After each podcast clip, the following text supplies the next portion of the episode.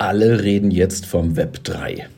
Hier kommen so Dinge wie NFTs dann zusätzlich ins Spiel, Non-Fungible Token. Die kann man kaufen und die kann man verkaufen. Was hinter dem Begriff Web 3 stecken könnte, beleuchten wir in dieser Episode. Das Neueste aus den Bereichen Hosting, Websites, Server, Technologien.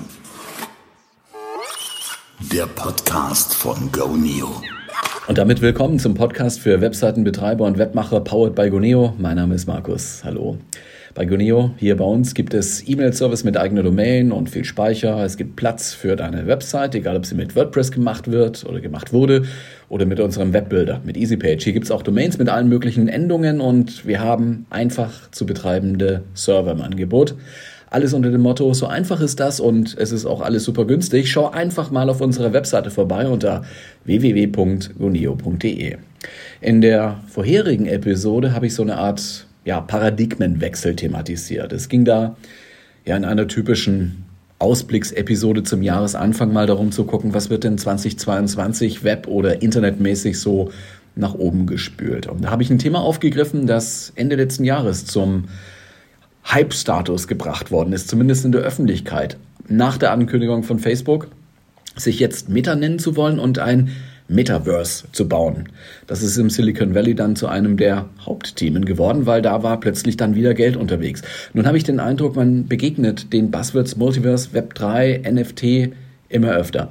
Der Kontext in unserer Episode war erstmal nur ausgehend vom World Wide Web, wie wir es heute kennen, mal zu überlegen, wie ändert sich da was? Ja, auf was muss man achten?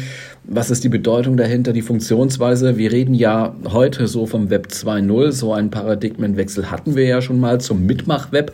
Englisch hat man das damals auch so Read-Write-Web genannt. Das enthält also nicht nur wie früher ganz statische Webseiten, die sich nicht verändern durch irgendwelche User-Interaktionen, die konnte man sich mal angucken, da konnte man sich die Texte durchlesen, man kann natürlich auch drüber navigieren und den Hyperlinks folgen, aber so richtig viel Interaktion war dann erstmal nicht möglich. Das kam dann mit dem Web 2.0, weil sich da ein paar Technologien dann doch verändert hatten. Damit war dann ein höherer Grad an Interaktion mit dem User oder mit der Userin möglich. Nun ist die Rede von Web 3. Es ist eigentlich selten, dass man mal so eine Versionsnummer liest, so Web 3.0 oder so. Gibt es aber auch, ganz je nachdem, wo man nachguckt, welchen Beitrag man da irgendwo liest. Der Begriff ist aber trotzdem einigermaßen unscharf, obwohl jetzt viel drüber geredet wird. Das erinnert so ein bisschen an die Buzzwords, die wir früher so kennen, ne? so Cyberspace, damals in den 90ern oder in den Nullerjahren. Man nimmt halt irgendeinen bestimmten Bereich, so eine, ja, wie sagt man, Domäne, man nimmt vielleicht auch zwei Worte und Fragmente und koppelt die zusammen, hängt dann irgendwie eine Zahl an, so wie Industrie 4.0 oder ja, Digitalisierung. Das kann eigentlich alles bedeuten, alles und nichts sein. Web 3, von mir ist auch Web 3.0, bezieht sich in der Regel auf ein dezentralisiertes Web. Das wird immer mit dazu genannt. Was immer damit auch meint, weil jetzt in Abgrenzung zum WWW, das World Wide Web von heute ist auch dezentral. Wir haben da Inhaltsangebote drin. Klar, da kann es schon mal passieren, dass die richtig zentral erscheinen. Also wie zum Beispiel Big Tech, sag ich mal, Amazon, Facebook, also Meta, Google, nur ein paar zu nennen. Das sind natürlich irgendwo große, auffällige, zentralistische, in Anführungszeichen, Einheiten. Grundsätzlich aber gibt es auch im WWW heute kein Zentrum, auch wenn sich so Schwerpunkte herausgebildet haben. Es gibt natürlich Organisationen, die wichtiger sind als andere, öfter besucht werden und so weiter. Aber das Web gehört nicht Google, das gehört auch nicht Facebook oder Meta. Es ist in manchen Ländern so, dass die Leute dort denken, Facebook ist im Prinzip das Internet, weil dort das ja, Angebot einfach in einem Land nicht so wahnsinnig weit entwickelt wird. Und dann macht man halt alles mit Facebook oder jetzt halt mit Meta. Dennoch haben wir da keine wirklichen zentralen Strukturen und das äh, World Wide Web gehört auch nicht dem CERN, wo es entwickelt worden ist, also dem Kernforschungszentrum in der Schweiz. Da hat damals Tim Berners-Lee gearbeitet, ist lange her. Und er hat dort die erste Webserver-Software vorgeschlagen und gezeigt, dass das so funktionieren könnte, was er sich da ausgedacht hat. Und nun, was ist jetzt also im Web 3 anders? Da gibt es Fragen, weswegen wir hier das hier aufgreifen dem Gunio Webmacher und Webhosting Podcast. Und deswegen beschäftigen wir uns mal damit und zum zweiten Mal jetzt. Also, was ist WWW versus Web 3? Dahinter oder damit genannt wird immer das Konzept von der virtuellen Realität. Neu ist dieses Konzept nicht, abgekürzt VR, virtuelle Realität, überhaupt nicht neu. Wenn man so will, gibt es schon Vorläufer. Also ein aktueller Vorläufer ist dieses Second Life, ist ein Produkt auch eine virtuelle Welt, zugänglich mit dem Browser. Es reicht der Webbrowser, also ein Client, der diese 3D-Welt auf einem zweidimensionalen Bildschirm schön darstellen kann. Für Second Life, wenn man sich mal anschaut, wie viele Leute nutzen das eigentlich, wie viele Leute interessieren sich denn für sowas, für so eine virtuelle Realität, bekommt man recht, äh, ja, eigentlich nur recht inkonsistente Informationen die man offen finden kann. So in guten Zeiten demnach, so 2008, 2009, soll Second Life so 11.000 bis 18.000 Sign-ups pro Tag, als Neuanmeldungen pro Tag gehabt haben. Die Churn-Rate wurde eigentlich nie berichtet, also die Rate, ja, mit welchem Grad die Leute dann nach dem ersten Ausprobieren oder nach zwei, dreimal, vier, fünf Mal wieder weg sind. So als Median-Tageswert für gleichzeitige Nutzer in dieser Plattform gehen die Quellen auch so ein bisschen auseinander, aber 40 bis 45.000 gleichzeitige User weltweit wurden das damals schon immer. Es, wie gesagt, gibt keine besonders tragfähigen Statistiken und äh, Nutzererfahrungswerte damit, aber ich verlinke in die Shownotes mal so, so ein bisschen Statistical Charts, da kann man zumindest einen Eindruck gewinnen, was eigentlich so in Second Life los war, vielleicht aber auch noch los ist. Die Firma an sich 70 Vollzeitangestellte, das sind so die Zahlen, die man findet. Ist also eher ein kleines Unternehmen, 70, ja. Äh, konservativ betrachtet gehört Second Life dann eher zu diesen äh, Morphs, Massively Multiplayer Online Role-Playing Games. Also so in dem Kontext World of Warcraft, ja, massiv viele Spieler gleichzeitig online, die irgendwie in irgendeiner Weise interagieren. Der führende Kopf bei diesem Unternehmen Second Life ist ein Philip Rosedale. Man liest über ihn, dass es aktuell noch mal wissen will. Das schreibt Mixed, das ist ein deutsches Online-Magazin für Mixed Reality. Und ähm, demnach möchte diese Rosedale von Second Life auch in Richtung Metaverse gehen. Auch dazu der Link in den Show Notes, was man sich da eigentlich genau vorstellt. So die, die neuen virtuellen Welten. Ich nenne so einige Beispiele. Decentraland ist eines, Decentraland, Links in den Show Notes. The Sandbox, die arbeiten schon jetzt inzwischen etwas anders. Äh, The Sandbox jetzt ganz speziell ist ein Online-Game oder eine Sammlung von, von mehreren Online-Games. Ähm, Decentraland bietet Platz, also da kann man sich auch wirklich einbuchen, man kann da Platz kaufen, also man kann sich da repräsentieren in irgendeiner Form. Diese Welten sind verbindender, ermöglichen ja Freiheiten. Sie können auch idealerweise von einer Welt in die andere virtuelle Welt verknüpfen. Und auch die Verbindung zur echten Welt soll in irgendeiner Weise da immer hergestellt werden. Ausdefiniert ist das Ganze noch nicht. Das Ganze ist ein offenes Feld, also es ist ein offenes Spielfeld sozusagen und man probiert da momentan sehr viel rum, habe ich den Eindruck. Die große Frage ist nur dabei, diese virtuellen Welten und auch das Metaverse an sich müssen ja irgendwie finanziert werden. Ich meine, da laufen Server, die brauchen Strom, die brauchen Admins, die bezahlt werden müssen, damit die Server weiterlaufen. Die brauchen Bandbreite und das alles gibt es nun mal nicht umsonst. Es gibt natürlich eine Möglichkeit, das alles wie gehabt über, was heißt wie gehabt, wie gelernt, über Werbung zu finanzieren. Da sind wir wieder in dieser Facebook-Meta-Richtung. Und dann könnte man natürlich auch noch so diese vielen anfallenden User-Daten benutzen, um ja die in irgendeiner Weise zu monetarisieren. Aber dennoch ist die, die Kernidee, und zumindest wird das so immer dargestellt, dass alles eigentlich von den Usern gebaut wird, den Usern auch gehört, auch vielen verschiedenen Usern viele verschiedene Sachen gehören können. Wobei man dieses gehört vielleicht noch ein bisschen in Anführungszeichen setzen sollte, weil sich doch ein paar Fragen daraus ergeben.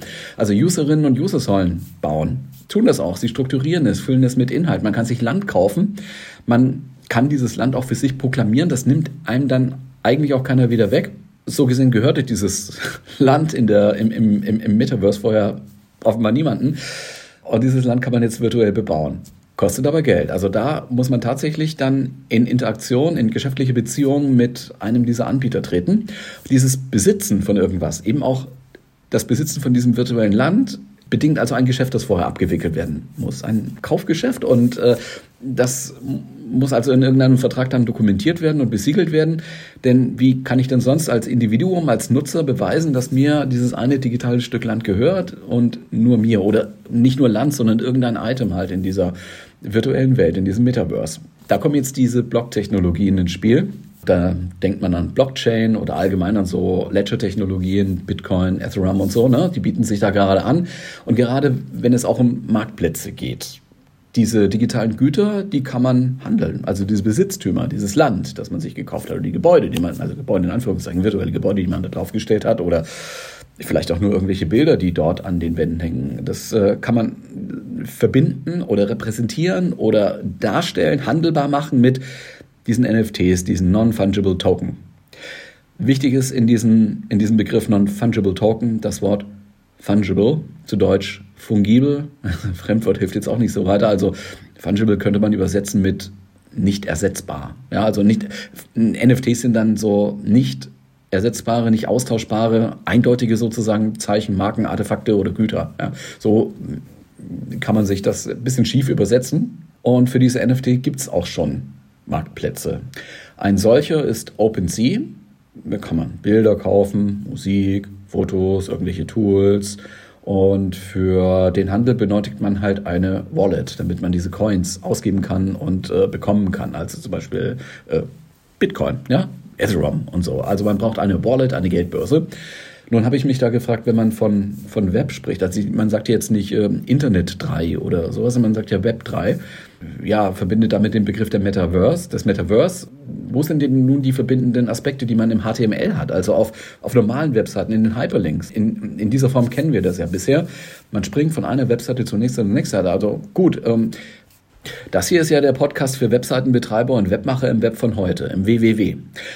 Ja, es wird auch sicher noch länger so bleiben dass WWW und Web3 äh, vielleicht auch langfristig parallel äh, existieren. Das WWW ist halt einfach, ist für jeden zugänglich, kann überall dargestellt werden. Nicht nur als Nutzer einfach, sondern auch für Macher einfach, weil man schnell und einfach Inhalte erstellen kann. Das ist im Web 3 deutlich komplexer. Auch bei der Nutzung, weil man halt vielleicht auch ein anderes Endgerät braucht, zum Beispiel eine VR-Brille. Man braucht sie nicht immer, klar, aber so diese, dies, dieses Eintauchen in diese Welt würde schon bedingen, dass man da in der Hardware ein bisschen investieren muss. In Web 3 sind die Verbindungen, die man im WWW so als Hyperlinks halt hat, vielleicht über das Metaverse realisiert, wenn man sich so vorstellen möchte. Als, also wenn man von Web äh, spricht, von einem Netz, dann was ist das Vernetzende? Und das könnte halt so dieses Metaverse insgesamt sein. In diesem Metaverse muss man auch äh, im virtuellen Geld hinlegen. Das gibt es selten umsonst, also zu bezahlen in virtuellen Währungen. Man kann sich zum Beispiel Avatare zusammenstellen, die kann man schön ausstatten. Man kann sich, wie gesagt, dieses Land, diese Parzellen kaufen, groß oder klein. Dieses Land, dieses virtuelle Land wird tokenisiert, wie man sagt. Was macht man dann damit? Also wofür das Ganze? Okay, da ist der Spielaspekt, es gibt Spiele, es gibt aber auch Aufgaben, für die man entlohnt wird, wenn man sie übernimmt und wenn man abliefert. Spannend wird es halt dann werden, wenn man sieht, wie gut die Zivilgesellschaft, die virtuelle Zivilgesellschaft da funktioniert. Wer passt auf? Wer kann NFTs handeln? Hält man sich an die Verträge? Klaut man den Content? Sowas kommt ja auch äh, schon in den Börsen vor. Woher kommen die Regeln? Wer macht Regeln? Wer überwacht sie? Wer setzt sie durch? Wer sanktioniert Verstöße? Das Ganze hat dann auch schnell echte soziale Dimensionen und da gilt auch hier, online live ist real life. Wir kennen solche Effekte und deswegen haben wir ja in Deutschland zum Beispiel auch das Netzwerkdurchsetzungsgesetz, das sich jetzt zwar äh, beispielsweise anhand von Telegram als ein bisschen nutzlos erwiesen hat, also punktuell zumindest. Sicher gibt es da auch jetzt äh, Herausforderungen, was das Metaverse angeht. Und äh, ja, was ist zum Beispiel, wenn dir jemand einen Token stiehlt? Also man kann ja ein bisschen experimentieren, das ist im Moment auf jeden Fall möglich und ich bin sehr sicher, das tun sehr, sehr viele Leute auch. Ja, wie gesagt, der zentrale Begriff ist oft äh, NFT, Non-Fungible Token. Ende letzten Jahres ist eine Meldung aufgefallen. Vodafone hat die erste SMS, die jemals verschickt worden ist, als NFT versteigert.